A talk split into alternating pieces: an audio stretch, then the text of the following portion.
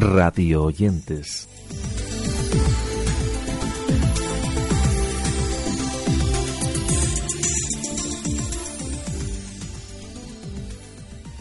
Saludos al comienzo de nuestro radio oyentes dedicado en este caso a hacer zapping. Ya sabéis, nuestro podcast en esta ocasión os presenta diversos audios sobre cosas que hemos escuchado estos días y que queremos compartir con todos vosotros y así en los próximos minutos las comentaremos por encima y si alguna os interesa os animamos a escucharla en su integridad desde los enlaces que os dejamos en nuestro blog.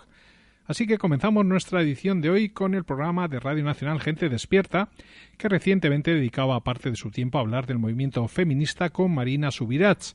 Ella es catedrática emérita de Sociología de la Universidad Autónoma de Barcelona y presidenta del Consejo Económico y Social de Barcelona. Marina Subirats, buenas noches y bienvenida. Buenas noches, muchas buenas gracias. Noches. Bueno, hace unas semanas nos hablaba de su experiencia en la Universidad Francesa, justo en el momento en el que estallaba el mayo del 68. Antes de eso pasó por la universidad en España, en una época en la que le solían decir a las chicas que no estudiaran mucho, que si estudiaban no iban a encontrar marido fácilmente, ¿verdad? Pues sí, era así, y de hecho muy pocas estudiábamos entonces en la universidad, porque se consideraba que, eh, digamos, la, vida de una mujer tenía que ser sobre todo casarse, tener hijos y ocuparse de la casa. Uh, hay que tener en cuenta que en el franquismo incluso se daba unos, un, un, dinero adicional a los maridos, justo lo que se llamaban los puntos, sí. en función de, de si tenían más hijos, menos hijos y de la esposa. Por lo tanto, digamos, había incentivos pequeñísimos, por supuesto, para que las mujeres mmm, casadas no trabajaran y de hecho la mayoría de ellas cuando se casaban dejaban el trabajo. En otro espacio de Radio Nacional, el que presenta Ciudadano García, el magazine de tardes de Radio Nacional, intentaban descifrar cómo funciona el genoma de la leucemia, tema sobre el que charlaban con Iñaki Martín Subero, que es el coordinador del equipo de investigadores que ha descifrado cómo funciona dicho genoma. Iñaki Martín Subero, buenas tardes. Hola David, ¿cómo estás? ¿Qué tal? ¿Cómo estamos? Encantado de estar con vosotros. Bueno, estamos ante un, un gran avance. Eh, ahora vamos a profundizar un poco, pero todo lo que sea abrir puertas a la investigación eh, contra un problema como es la leucemia, eso ya de por sí es un gran avance. No, sin, sin, sin ninguna duda. Eh, cuando hablamos de medicina translacional o de, de traducir hallazgos biológicos en, en aplicaciones clínicas, eh, todo lo que hagamos para mejor una mejor comprensión de, de, las bases moleculares de la enfermedad tiene un grandísimo potencial para después poderlo traducir en, en, en, una aplicación clínica. En Onda Cero, en el espacio de Julia Otero, hablaban con el doctor López Rossetti, especialista en clínica médica y cardiología, que sostiene que no somos seres racionales, sino seres emocionales que razonan y que la emoción la tenemos desde que nacemos y es parte de nuestro ADN. En su opinión, la razón, en cambio, es algo que vamos adquiriendo a medida que crecemos y vamos aprendiendo de las situaciones que vivimos. Escuchemos lo que contaba en el espacio de Julia Otero. Doctor López Rossetti, buenas tardes. Buenas tardes, Julia, gracias por la invitación. ¿Qué diferencia emoción de sentimiento? Mucha, inmensa. Emoción, como recién se escuchaba, es algo que lo tenemos desde el nacimiento y lo tenemos desde que está el ser humano en el planeta, desde hace millones de años. Emoción es una vivencia que uh -huh. tiene rostro y que es automática, no es aprendida, es parte de nuestro pro programa de ADN y tiene rostro, Julia, porque cuando sentís miedo, alegría, tristeza, asco o sorpresa, asombro, cuando sentís eso pones cara de asco, alegría, tristeza sí. o asombro. Hay una cara, hay un icono, digamos, en sí. nuestra cara, como y ese... el que usamos en WhatsApp. Volvemos a Radio Nacional, en este caso al canto del grillo, porque allí hablaban con el meteorólogo Jesús Teniente un profesional que nos informa sobre el tiempo en Canal Extremadura y que reconoce que no siempre acierta en sus predicciones. En el espacio descubríamos los secretos de la meteorología y de qué manera se elaboran esos pronósticos y qué tipo de cálculos determinan el tiempo que va a hacer en una zona u otra del estado. Hola Jesús, ¿qué tal? Muy buenas noches. Muy buena, Chema, ¿qué tal? Bienvenido al Canto del Grillo. Muchísimas gracias. Podemos decir que la meteorología es la parte de la física que estudia los fenómenos de la atmósfera, pero Jesús, ¿qué es para ti? ¿Cómo la definirías? Bueno, sí, lo has descrito muy bien, es, es, eso, lo que pasa es que en palabras más llanas, para mí, eh, a nivel personal, la meteorología es una ciencia inexacta, porque hay una discordia siempre si es una ciencia exacta inexacta. Inexacta porque eh, es un caos la atmósfera y la meteorología precisamente es una ciencia que estudia la atmósfera y cómo evoluciona. Y esto quiere decir cómo evolucionan todos los parámetros eh, atmosféricos. Y es una ciencia que nos permite saber en qué estado está la atmósfera, pero sobre todo en qué estado va a estar. Y por eso nos permite hacer previsiones meteorológicas. Y sobre todo yo me quedaría con que es una ciencia inexacta. Eso hago mucha referencia porque luego mm, dicen que los del tiempo nos equivocamos. Con el enunciado de que en la prostitución mandan los hombres y ellas se resignan, en otro espacio de Radio Nacional, el titulado en primera persona, dedicaban un monográfico a este asunto, recorriendo diversos prostíbulos en compañía de médicos del mundo. En esta ocasión nos ofrecían una conversación con el propietario de muchos de estos clubs de alterne. Sigo de ruta con médicos del mundo visitando clubs de alterne. La semana pasada estuvimos ya en uno y hoy visitamos otro. Ambos pertenecen al mismo dueño. En primera persona, con Sandra Camps. A los clubes pedimos permiso al encargado, al dueño, y ellos nos facilitan la entrada o no. Hay clubes que te dicen que no, que no te quieren dejar entrar y otros que entonces nos dan un espacio, este es un espacio bastante bueno, en el que tú puedes atender a la chica que haya cierta intimidad y bueno, eh, prevención fundamentalmente de VIH, enfermedad de transmisión sexual y el derecho a la salud de las personas. Ese es nuestro nuestros objetivos en, Médicos del Mundo. Nos referimos ahora a un podcast sobre violencia de género de la UPSA en el que Cristina Fernández Primo y Óscar Martín Mesonero, estudiantes de comunicación audiovisual de esta Universidad Pontificia de Salamanca, realizaban un interesante reportaje con la colaboración de la Asociación Adabas de Salamanca. Una de las asociaciones que se encarga de prestar ayuda, consejo y acompañamiento a las víctimas de violencia de género es Adabas pero, ¿quién forma a Davas? Dos de las profesionales con las que hablamos fueron Raquel, presidenta y encargada del programa de prevención, y Charo, coordinadora de la asociación. Junto a ellas hay otras tres personas. En total, son cinco quienes forman el equipo de profesionales del centro. No solo se centran en la atención a víctimas, además llevan a cabo actividades de prevención, formación y sensibilización. Y desde aquí les queremos agradecer por abrirnos las puertas para poder hacer este reportaje y por su gran labor. ADABAS significa Asociación de Ayuda a Víctimas de Agresiones Sexuales y Violencia de Género de Salamanca asociación no gubernamental constituida en 1994. De cómo afecta el sentido del rumor a las redes sociales hablaban en la noche de COPE con el doctor en periodismo Marc Argemí, que nos contaba cómo el rumor está recuperando su hegemonía gracias a las nuevas tecnologías. En tu libro estableces un paralelismo, ahora entraremos eh, un poco más en profundidad, pero digo, eh, estableces un paralelismo entre el sentido del rumor y el sentido del humor. ¿Qué es para ti el sentido del rumor?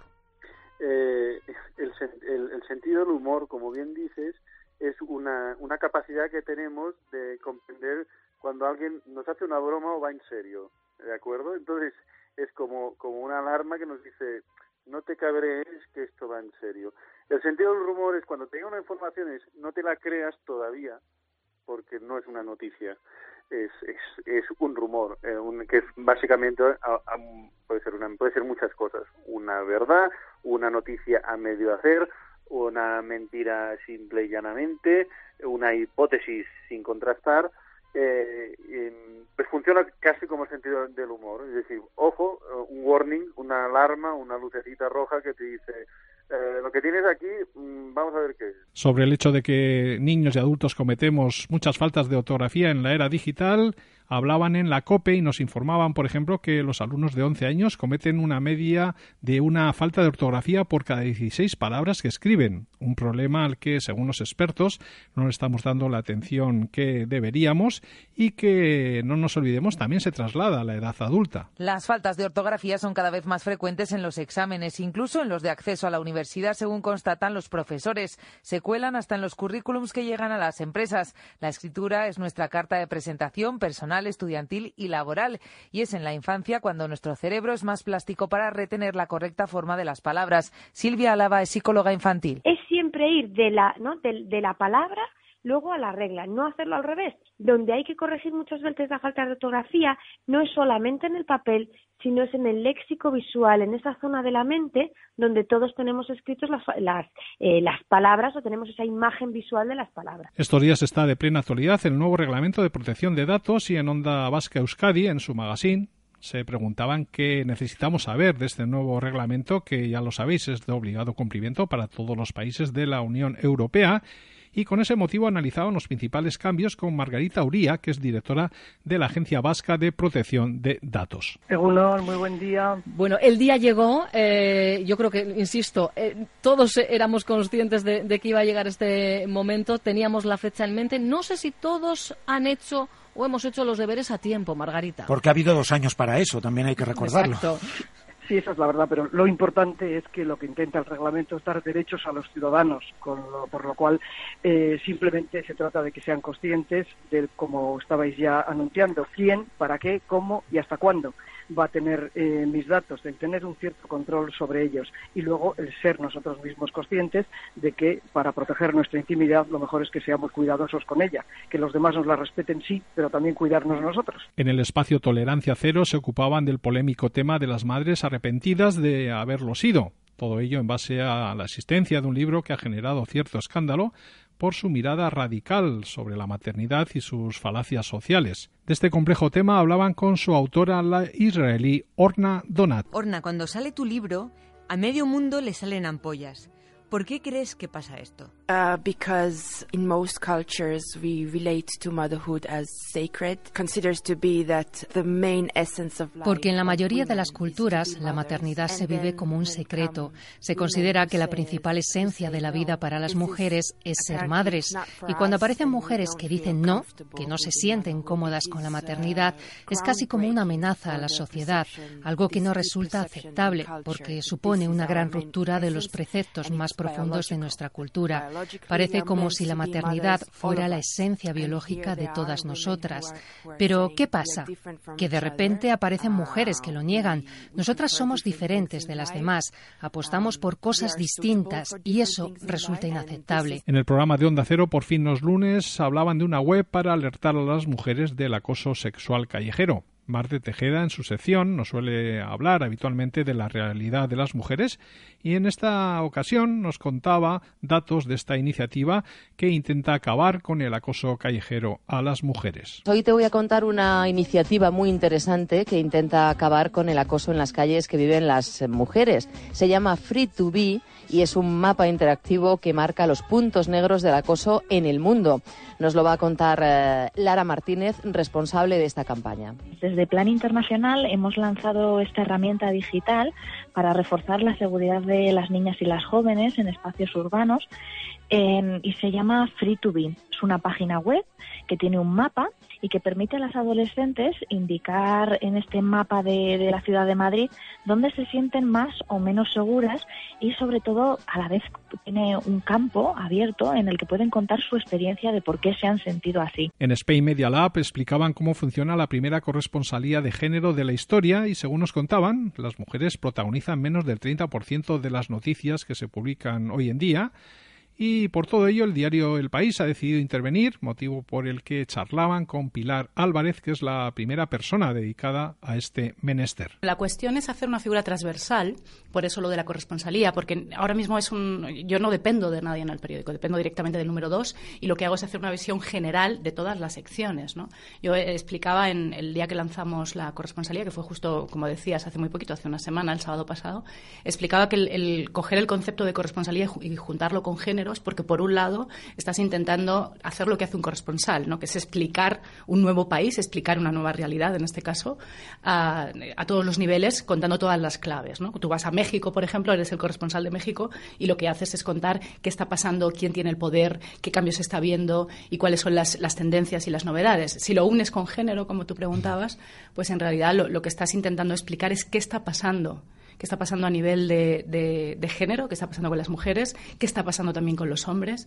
Y bueno, de alguna forma es, es una cosa bastante ambiciosa, pero de alguna forma ese es, digamos, el, el espíritu de, la idea. Y hasta aquí nuestro repaso que bajo el epígrafe de Radio Zapping hemos hecho en este podcast que se llama Radio Oyentes. Hoy hemos dedicado nuestro espacio a ofreceros enlaces, a audios sobre cuestiones que hemos escuchado estos días y que como radioyentes queremos compartir con todos vosotros. Lo dejamos aquí, pero os invitamos a seguirnos en una próxima ocasión y mientras tanto ya sabéis que nos podéis encontrar en las redes sociales y en nuestro blog.